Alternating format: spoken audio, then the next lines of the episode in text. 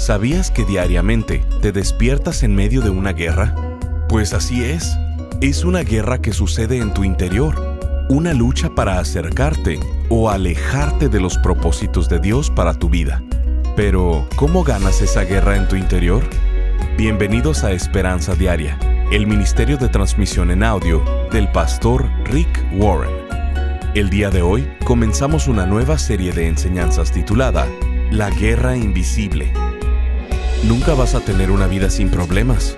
O estás saliendo de un problema, o estás a la mitad del problema, o quizá estás por entrar a un nuevo problema, porque la vida es simplemente una serie de problemas. El pastor Rick, en esta transmisión de Esperanza Diaria, responde a la trillada pregunta, ¿por qué la vida es tan dura? Escuchemos al pastor Rick en la primer parte de la enseñanza titulada, Cuando te quieres rendir. Ayer en la tarde estaba sentado en el estudio de mi casa. Tenía la ventana abierta, el día estaba muy bonito y de pronto me di cuenta de que alguien estaba cocinando barbacoa. Me llegó ese olor distintivo del carbón caliente, pero mientras pasaba el tiempo, me di cuenta de que no era barbacoa, sino parecía que alguien estaba quemando basura. Me quedé oliendo un poco más y dije, eso es basura. Es pasto quemado. Así que salí a mi patio trasero y vi que había un incendio. Vivo cerca del cañón y el fuego se acercaba cada vez más. Entonces Kay fue por su celular y llamó al departamento de bomberos, a lo que ellos dijeron que ya habían recibido una llamada y que ya iban en camino. Llegaron cinco camiones y helicópteros dejando caer algo. Como una hora antes del servicio, estaba afuera echándoles agua con una manguera a mis preciosos árboles de fruta para apagar el fuego. Terminó eso, y casi se me hacía tarde para llegar al servicio. Así que rápidamente me meto en la camioneta y cuando la intento prender, no puedo porque la batería está muerta. Amigos, esto es algo que aprendimos hace mucho tiempo. El gran principio de la vida son tres palabras. Siempre hay algo. Nunca vas a tener una vida sin problemas. O estás saliendo de un problema, estás a la mitad del problema, o estás por entrar a un problema nuevo porque la vida es simplemente una serie de problemas. Esta carta es vieja, me la mandaron hace mucho, pero sigue aplicando hoy en día. Y dice, querido Pastor Rick, si pudiera describir mi vida con una sola palabra, sería conflicto. Pareciera que tengo que batallar para todo. Todo es una batalla. Batallo con mis hijos, batallo con mi esposo, con mi trabajo e incluso en mi camino con el Señor. Batallamos con nuestro dinero, con nuestra vida íntima y hasta batallamos para entendernos el uno al otro. Más mis propias luchas internas. Simplemente no puedo adherirme a las cosas, incluso cuando sé que es lo correcto. ¿Por qué la vida es tan dura? ¿Terminará en algún día la batalla? Genuinamente espero que sí porque a veces me dan ganas de alejarme de todo. Esa es una muy buena pregunta. ¿Por qué la vida es tan dura? No siempre fue así. El jardín del Edén era el paraíso. John Milton escribió un poema llamado El paraíso perdido. Cuando Adán y Eva decidieron seguir su voluntad en lugar de la voluntad de Dios, comenzaron todos los problemas, y cada uno de nosotros hemos hecho lo mismo desde entonces.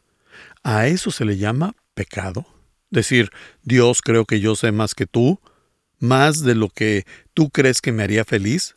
Así que te voy a desobedecer y voy a hacer lo que yo pienso que es lo correcto. Esa es la fuente de todos los problemas, de todos los problemas en el mundo.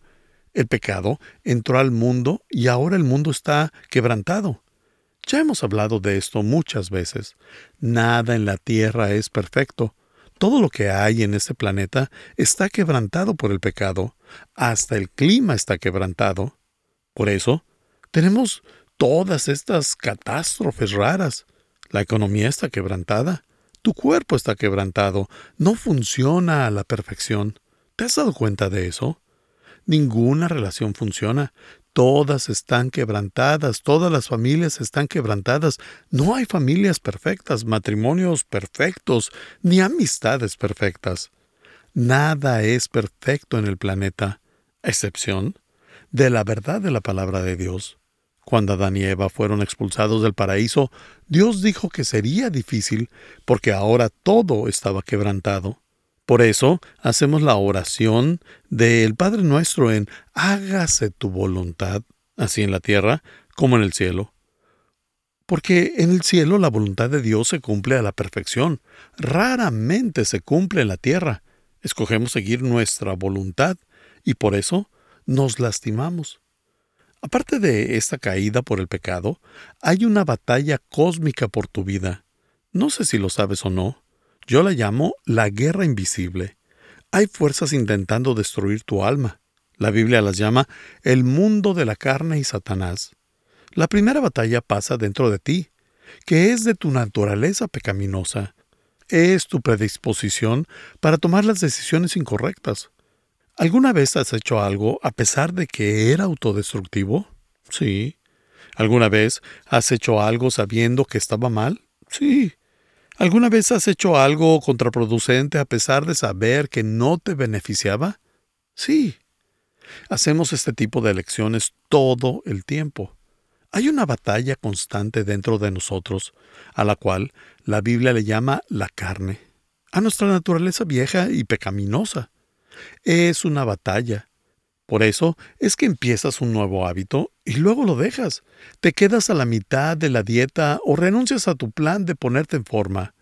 Y hay otra batalla fuera de ti, que es con el mundo, nuestra cultura. No trata de edificarnos, sino que todo en nuestra cultura intenta derribarnos. Nos dice que no tenemos valor, que no importamos, que nuestra vida no cuenta, que no eres nadie, a menos de que seas muy atractivo, el más inteligente o el más atlético. El resto, ni modo. Si no eres número uno, no eres nadie. El mundo siempre te somete a la presión social, a hacer cosas que ni siquiera quieres hacer, pero terminas haciéndolas. Piensas que esa es la forma de mantener apariencias. Olvídate de los demás, la mayoría de lo que tienen lo deben, es financiado y se están dirigiendo a la bancarrota. Así que no trates de estar al corriente con los demás. Pero aparte, está la batalla contra Satanás. El diablo es real. Sí hay un Satanás. No es igual que Dios. Fue creado por Dios y se reveló ante él. En el mundo hay el bien y lo malvado. Si no me crees, déjame darte un recorrido por el mundo.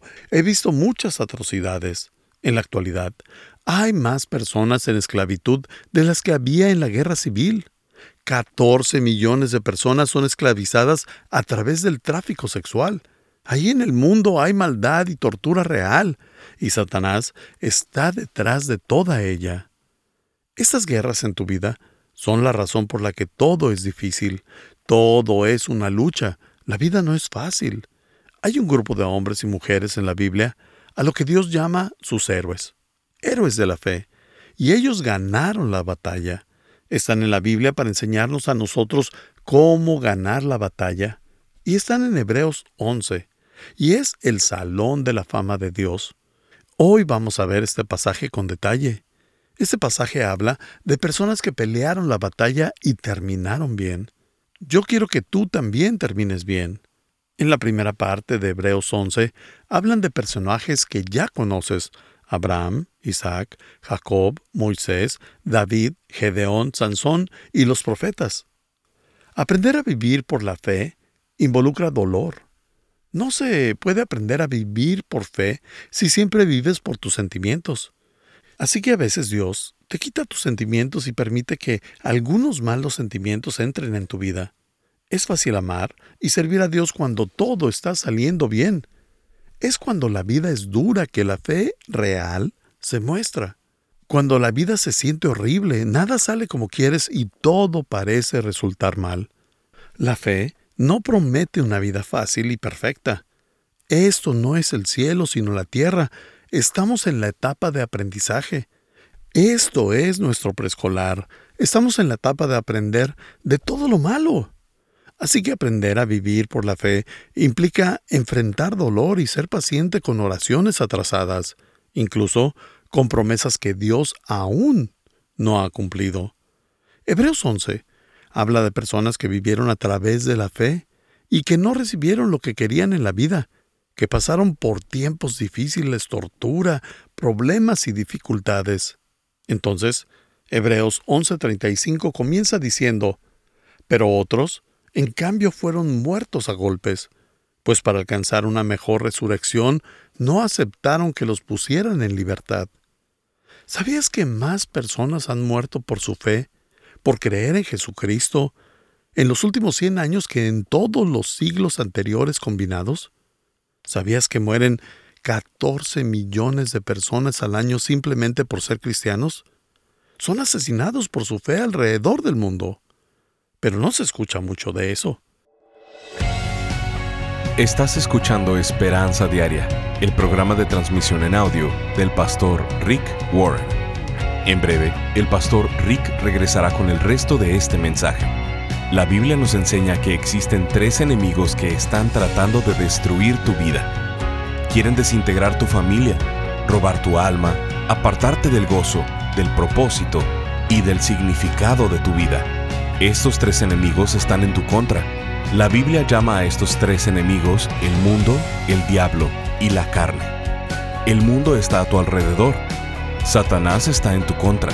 Y la batalla contra ti eres tú mismo. Si no conoces a tus enemigos, nunca podrás ganar la batalla y vivirás derrotado toda tu vida. Pensando en esto, el pastor Rick ha elaborado una nueva serie titulada La Guerra Invisible donde estaremos viendo a detalle cada uno de estos tres enemigos, a lo largo de ocho enseñanzas, abordando los siguientes temas. Cuando te quieres rendir, ganando la guerra en mi interior, librado de mí mismo, llevando a cabo los cambios difíciles en mí. ¿Por qué la vida en este mundo es tan difícil? Siendo fiel en un mundo sin fe, cuando tu mundo se desmorona y Nunca luches tus batallas desnudo.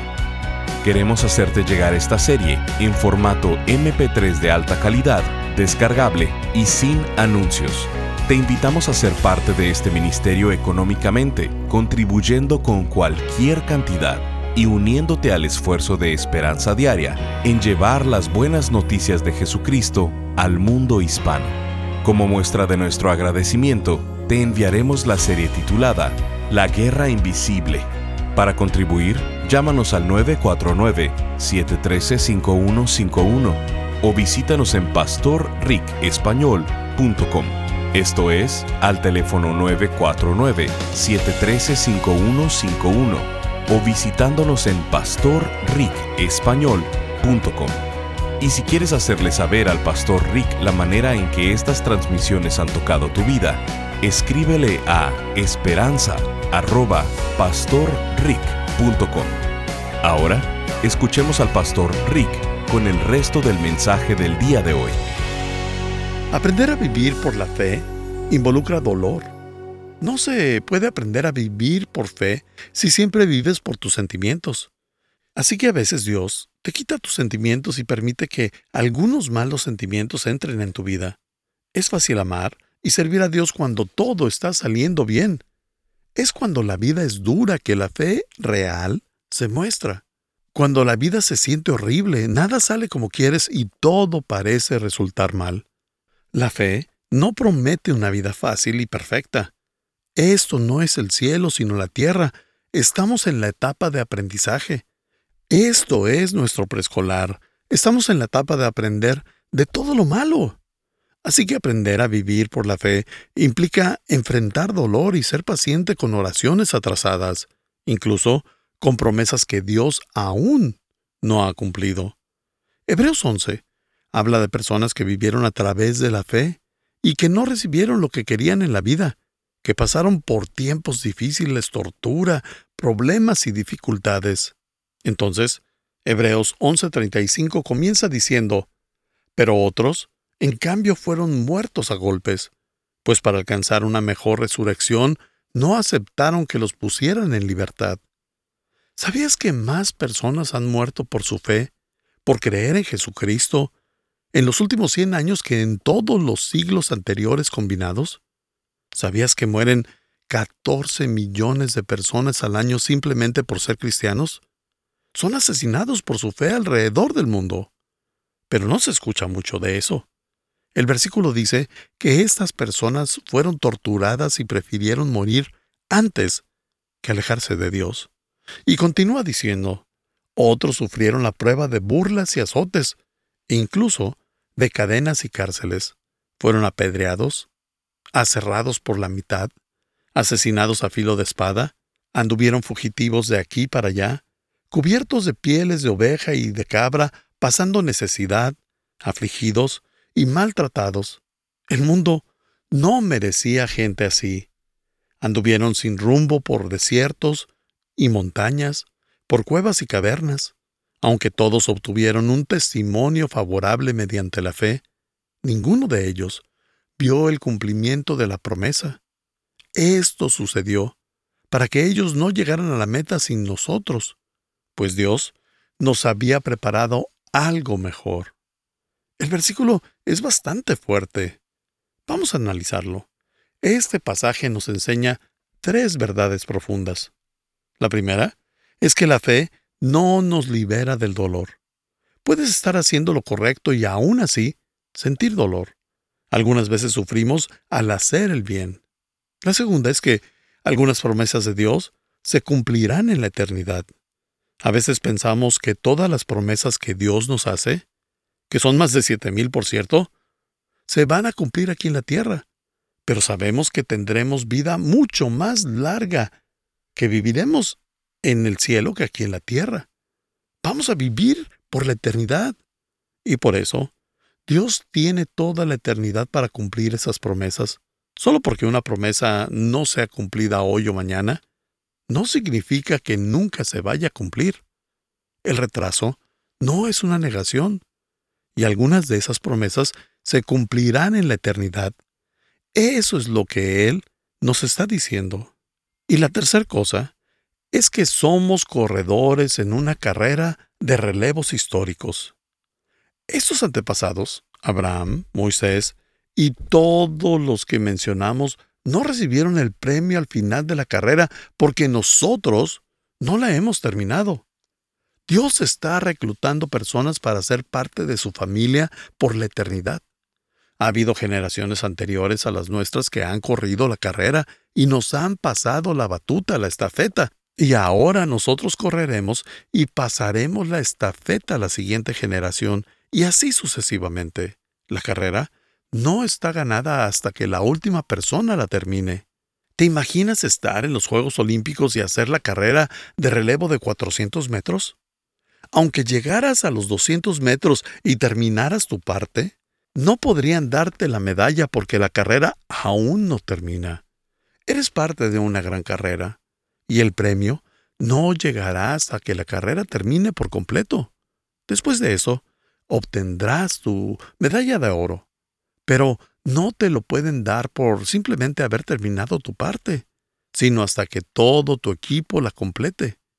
La siguiente parte del versículo dice, Por tanto, también nosotros que estamos rodeados de una multitud tan grande de testigos, despojémonos del lastre que nos estorba, en especial del pecado que nos asedia, y corramos con perseverancia la carrera que tenemos por delante. Fijemos la mirada en Jesús, el iniciador y perfeccionador de nuestra fe, quien por el gozo que le esperaba, soportó la cruz, menospreciando la venganza que ella significaba y ahora está sentado a la derecha del trono de Dios.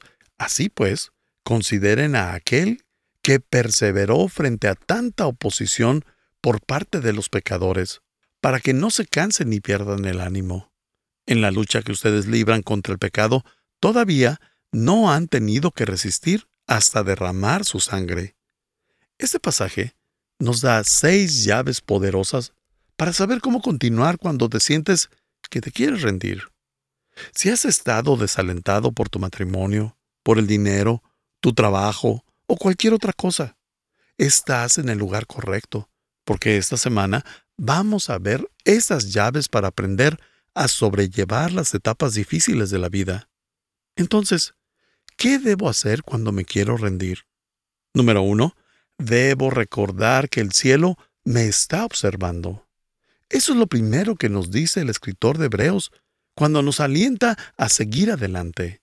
El primer versículo de Hebreos 12 dice, Por tanto, también nosotros que estamos rodeados de una multitud tan grande de testigos. ¿Te has dado cuenta de que tu vida está siendo observada? No quiero entrar en mucho detalle, pero déjame decir solo una cosa. Tu vida tiene una audiencia. Nada de lo que haces es privado ni personal. Nada es un secreto. El cielo está observando. Todos sabemos que Dios lo ve todo. Segunda de Crónicas 16:9 dice, Los ojos del Señor recorren el mundo entero. En otras palabras, a Dios no se le escapa nada. También en Job 31:4 dice, Él ve todo lo que hago y cada paso que doy. Dios conoce tus altas y tus bajas. Él te vio mientras te formabas en el vientre de tu madre, te vio dar tu primer respiro, te vio mientras cometías cada pecado y te vio cuando hiciste buenas obras. Él conoce cada parte de tu vida y sabe cuántos cabellos tiene tu cabeza. Conoce hasta los pensamientos que tienes. Así que nada se esconde ante Dios. Pero no solo eso, sino que el versículo dice que estamos rodeados de una multitud de testigos, y no solo aquí en la tierra, sino tenemos audiencia en el cielo también. ¿Te hace feliz saber esto? No es un dato aleccionador. El hecho de que Moisés o Abraham estén viendo cómo manejas tus problemas, si piensas que eso es difícil, ahora imagínate guiar a la gente para salir de la esclavitud o ir a un país que no conoces y empezar una nueva nación. La Biblia dice que tu vida está siendo observada desde el cielo. Así que no te rindas.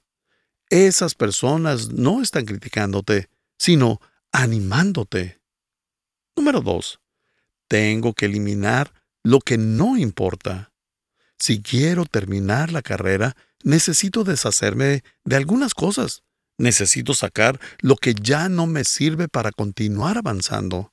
Si eres un crucero en el agua y vas a cierta velocidad, agregar 100 salvavidas aumentará el peso y hará que vayas más lento. Si tienes una batería y le conectas un bulbo de luz, la luz va a brillar por mucho tiempo.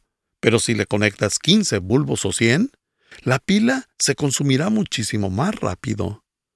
Como pastor que te ama y se interesa por ti, me preocupa que estés intentando hacer cosas de más. No porque estés quemando una vela de ambos lados significa que brilla más. Si le pones demasiadas planchas al fuego, eventualmente lo vas a apagar. Tal vez lo que necesitas es hacer un poco de limpieza y deshacerte de ciertas cosas que te pueden estar retrasando. Estás escuchando Esperanza Diaria. Si quieres hacerle saber al pastor Rick la manera en que estas transmisiones han tocado tu vida, escríbele a esperanza.pastorrick.com. Ahora volvamos con el pastor Rick, quien nos compartirá un testimonio de un radio escucha. Estoy fascinada con mi Señor Dios y con la obediencia del pastor Warren y todo su equipo. Muchas gracias por compartir su sabiduría en estos devocionales. Hace varios años lo he estado leyendo y meditando pero por un buen tiempo lo dejé de hacer.